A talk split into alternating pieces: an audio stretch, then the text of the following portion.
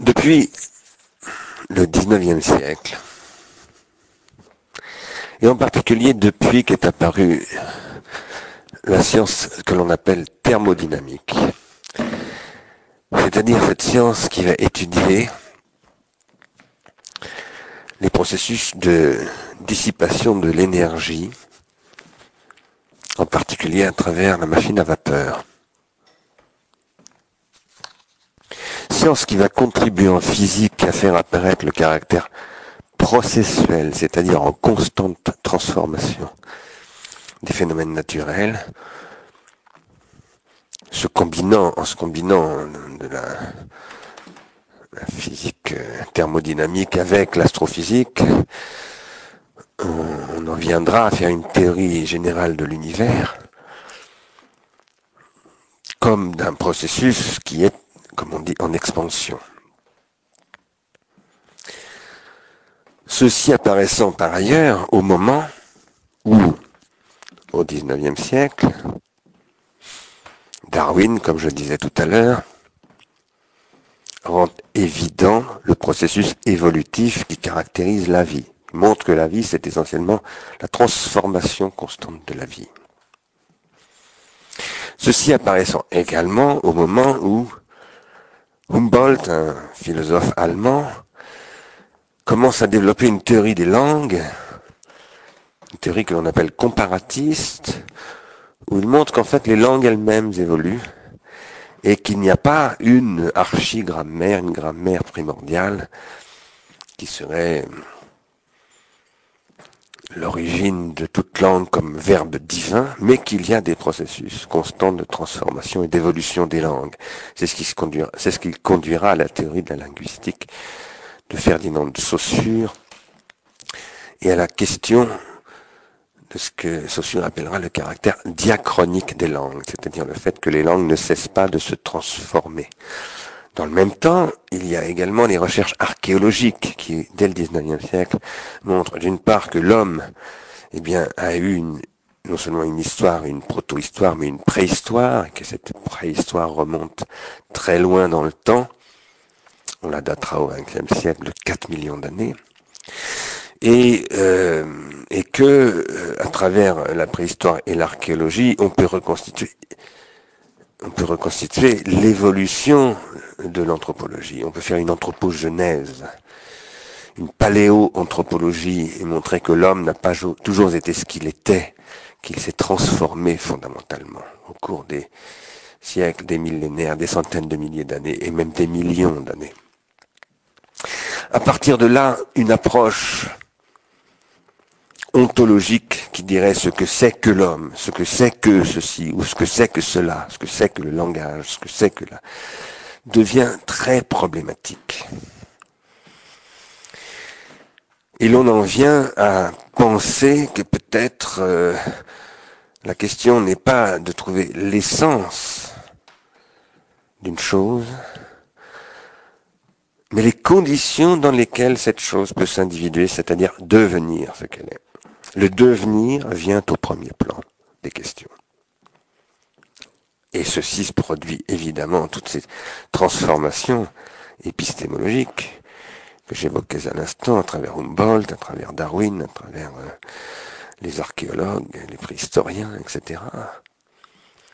Où tout à coup, donc, la question de l'essence semble faire place à la question du devenir, de la transformation, du processus.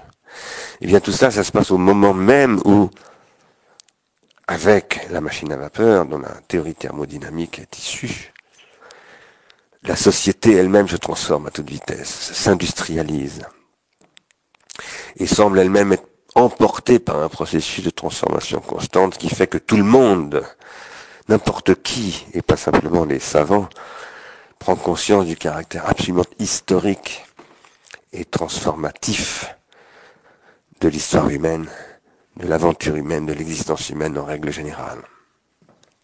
Ici, il faut évidemment euh, prendre conscience du fait, non pas nous du fait que le monde est historique, parce que nous avons tous une conscience historique, ne serait-ce que parce que nous sommes passés à l'école, où on nous a appris l'histoire de France et l'histoire universelle, mais parce que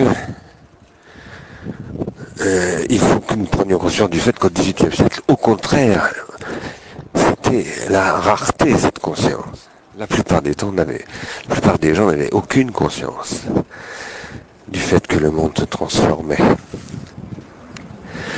Pour la plupart des gens,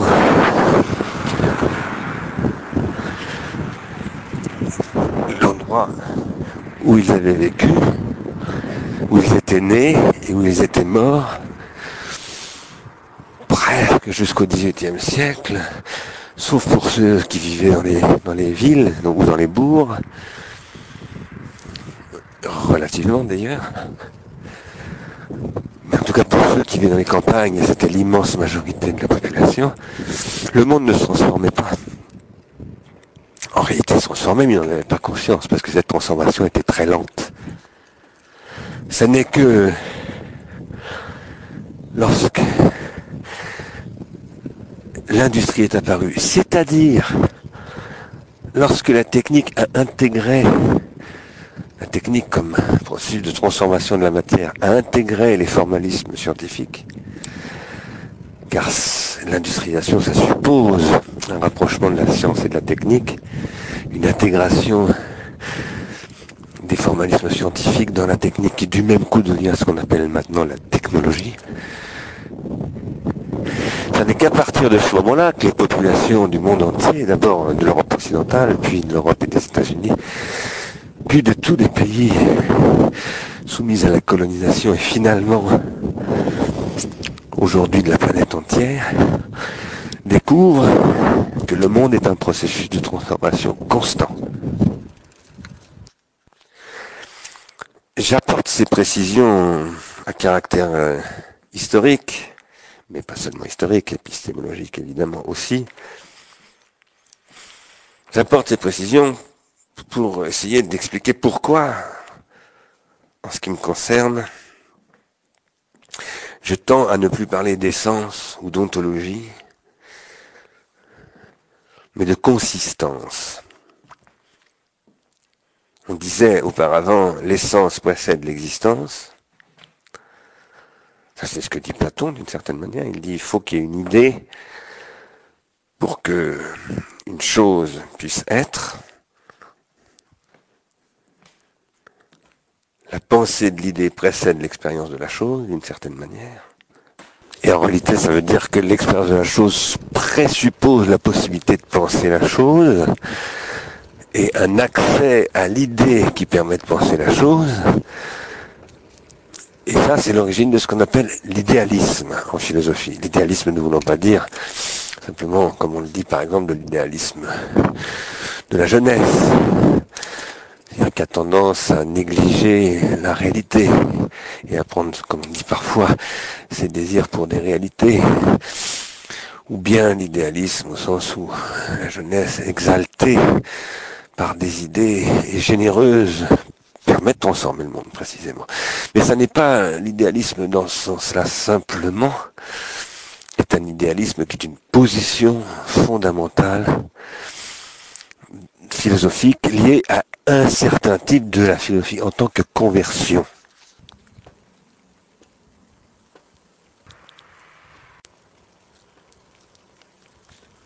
On ne s'en rend pas compte. Ah merde. Au XXe siècle, je le disais l'autre fois dans le cours précédent, euh, Jean-Paul Sartre renversera le point de vue en disant, c'est ce qu'on appellera l'existentialisme, l'existence précède l'essence, c'est-à-dire que c'est dans l'existence que l'essence se constitue.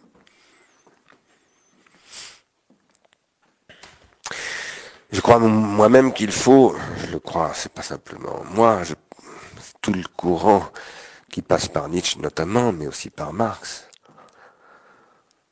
et par bien d'autres, également par Wittgenstein, dont je parlais tout à l'heure, je pense qu'il faut abandonner ce terme d'essence, et qu'il faut donc aller au-delà de la question de, de l'être de la chose, et que plutôt que d'essence, il faut parler de consistance. La consistance, je l'ai dit l'autre fois, c'est quelque chose qui n'existe pas, mais qui insiste et consiste à travers tous les cas existants, qui constituent une unité, qui tendent à constituer une unité. Mais cette consistance, j'essaye de la penser, pour ma part, à partir du désir. Mon concept de consistance est plus proche de l'idée kantienne que de l'idée platonicienne. L'idée kantienne, c'est mais chez, chez Kant, il n'y a pas une idée de chaque chose, de toute chose. Les idées, ce sont les idées de la raison en tant qu'elle est capable de s'infinitiser, d'accéder à une suprasensibilité qui la dépasse et qui dépasse les existences. Les objets de la raison, c'est par exemple la justice. Et nous savons tous que la justice n'existe pas, mais nous tendons tous à désirer la justice. Évidemment, ici, on va me dire, mais alors, quel est le rapport avec ce dit Husserl À savoir que voir un, rouge quelconque, il faut viser le rouge qui n'existe pas. Et donc, vous diriez donc, vous, Stigler, qu'il consiste. Mais est-ce que nous désirons, nous, tous, quand nous regardons du rouge, ce rouge qui n'existe pas et qui consiste, qui serait notre attente en quelque sorte, notre projection? S'il est vrai que vous dites que la consistance, c'est l'objet d'un désir. Eh bien, je pense que pour un peintre comme Van Gogh, par exemple, le jaune est effectivement l'objet de son désir et que ce qui fait que la consistance de la couleur apparaît, nous apparaît à nous qui ne sommes pas peintres, c'est que nous pouvons regarder de la peinture. Je pense que c'est vrai aussi du son en musique. Et je pense que c'est vrai de toute chose avec la littérature. De toute chose, de toute chose telle qu'elle passe les choses toutes par la langue. Autrement dit, les consistances, ce sont bien des projections qui ressemble aux idées, aux idées, ou à ce que sort appelle aussi parfois l'intentionnalité des choses, en tant qu'objet du désir, mais ce que je pose, c'est qu'elles ne sont activées comme telles que par ceux qui les font consister précisément. Tous ceux qui sont des êtres noétiques, pas seulement les artistes, les philosophes ou les écrivains, mais aussi par exemple le jardinier qui jardine, il fait consister quelque chose tous les hommes, en tant qu'ils agissent et transforment le monde dans lequel ils vivent et se transforment par une occasion en projetant leurs désirs dans le monde et en transformant le monde par la même. J'insiste sur ce point pour une raison très précise, c'est parce que j'essaye ici, dans cette note complémentaire au troisième cours, ou intermédiaire entre le troisième et le quatrième cours, J'essaye de préciser pourquoi, pour ma part, je continue à penser que ce que Platon appelait l'essence, ou ce que Husserl appelle l'eidos, ce que Kant appelle euh, soit les catégories qui sont en fait des archis ou des proto-catégories dans la table des catégories, soit les idées au sens des idées de la raison, cela, euh, hum, constitue autre chose que les simples métacatégorisations, autre chose que les simples activités théoriques de la science, par exemple de la science botanique, de la classification réflexive que propose par exemple Linné dans sa théorie du végétal. Et qui est rendu possible par l'écriture, par l'écriture en tant qu'elle permet de faire des classements justement, des métacatégorisations comme comme c'est le cas pour la grammaire. Je veux dire par là, donc, pour moi, il y a bien en effet des processus de catégorisation, des processus de méta-catégorisation, et des processus de projection de ce qu'on pourrait appeler, dans le langage de Platon, des idées, dans le langage d'Aristote ou dans le langage de Husserl, des aïdés, pluriel de l'aidos, ou dans mon langage, des consistances. Sachant donc qu'à cela, il faut ajouter chez Kant les proto- et les archi-catégories. Les proto-catégories et les archi-catégories de la table des catégories et des concepts purs de l'entendement. Mais ça, je propose de le laisser de côté. C'est trop compliqué.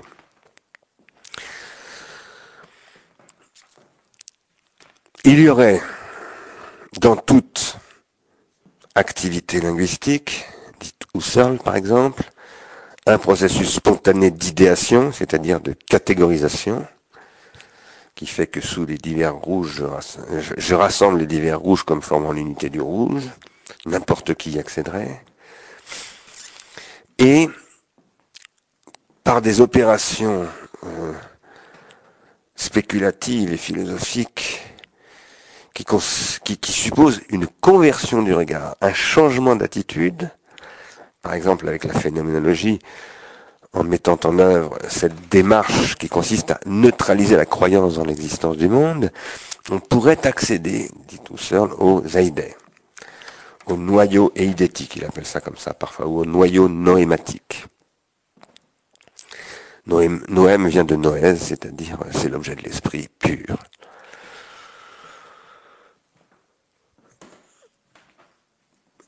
Je pose pour ma part que pour que l'on puisse accéder à cette conversion, que pour, que l'on puisse opérer cette conversion, il faut être passé par la méta-catégorisation et que la méta-catégorisation suppose la pratique de l'écriture. Voilà l'essentiel de la thèse que je soutiens ici. De ce point de vue-là, on peut dire que l'apparition de l'écriture alphabétique chez les Grecs constitue en quelque sorte une métaconversion. C'est-à-dire que pour qu'elle rend possible les conversions philosophiques, mais pour que les conversions philosophiques puissent se produire, c'est-à-dire les crises philosophiques et les processus critiques en quoi consiste la philosophie, il faut que ce soit produit une méta-conversion, une méta-crise qui est rendue possible par l'écriture. Par l'écriture telle qu'elle elle modifie dans la vie de tout un chacun qui sait lire et écrire son rapport à sa propre langue en particulier et le plonge spontanément dans une position de métacatégorisation. C'est ça euh, l'enjeu fondamental de ce cours dans le débat qu'il ouvre avec Platon sur ce sujet, qu'il tente d'ouvrir. J'y insiste, pourquoi? J'y insiste parce que c'est contradictoire avec la position que défend Platon. Et c'est à partir de cette thèse que je soutiens que je vais dire Platon. Donc, ça veut dire que ma lecture de Platon va être une lecture critique de Platon, une lecture non platonicienne de Platon. Je vais essayer de montrer que dans Platon, il y a des problèmes qui sont posés et qui ne sont pas résolus parce qu'ils ne traitent pas la question que je viens d'indiquer là, à savoir que l'écriture, en tant qu'elle permet la métacatégorisation, est la condition de la pensée par soi-même, au sens où lui l'a défini. Une pensée par soi-même dialectique. Et que la dialectique, ce n'est pas seulement le dialogue, oui, ça passe par le dialogue, mais c'est le dialogue entre des gens lettrés. Socrate est lettré.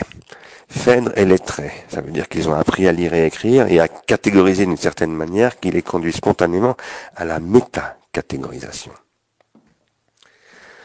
Autrement dit, l'écriture ici est la condition d'accès, non pas seulement à la métacatégorisation, mais à la dialectique. Et donc, en tant que condition d'accès à la dialectique, c'est la condition d'accès aux idées elles-mêmes à travers ce que, nous allons bientôt le voir, Platon appelle l'anamnésis. Or, au contraire, Platon va dire dans le Phèdre que la pratique de l'écriture, c'est ce qui va empêcher l'accès aux idées. Tout notre problème se situe là. L'esclave de Ménon est lettré, il sait lire et écrire. Et ceci constitue la condition de l'activité noétique, de la pensée par soi-même, de la, ce que Platon appelle la dianoïa. Platon lui-même euh, ne voit pas cela. Et c'est ce qui fait que il ne développe pas le côté curatif du pharmacone, c'est-à-dire de ce que, lorsqu'il dit dans Phèdre, lorsque Socrate, pardon, dit dans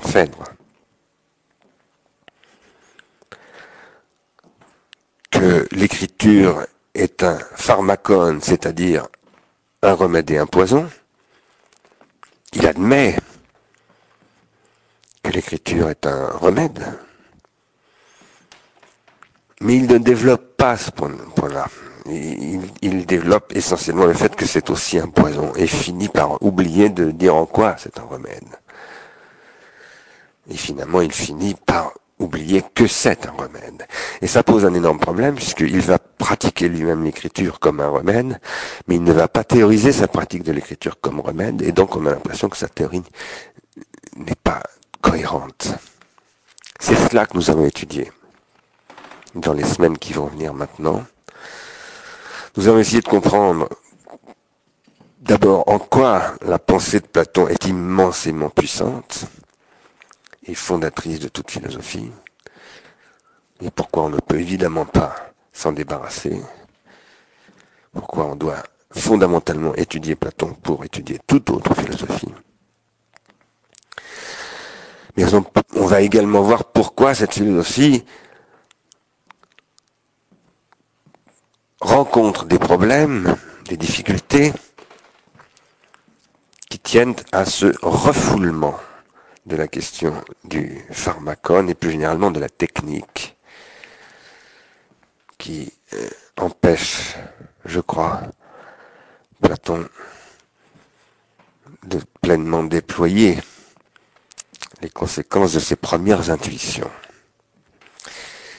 Et enfin, nous verrons pourquoi cela concerne évidemment tout ceci de manière absolument centrale, majeure, notre époque. Pourquoi notre époque est typiquement l'époque où nous sommes dans l'obligation d'affronter désormais ces questions.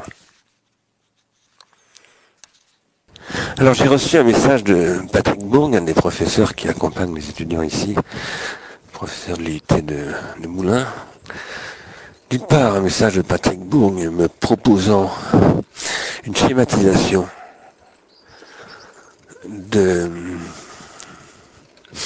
de mon discours sur la catégorisation et la métacatégorisation des, des semaines précédentes, des deux cours précédents. Et d'autre part, j'ai reçu quelques jours après cela un message d'un auditeur, enfin de quelqu'un qui suit le, le cours pharmacon.fr, euh, sur pharmacon.fr, un adhérent d'Arsène Israélis qui est lui-même euh, informaticien, qui travaille dans le, la théorie de, des ontologies en, intelligence artificielle, et qui m'a proposé lui-même une, une schématisation de, de ce que je disais dans ces cours. Alors voici ces deux schématisations. D'une part celle de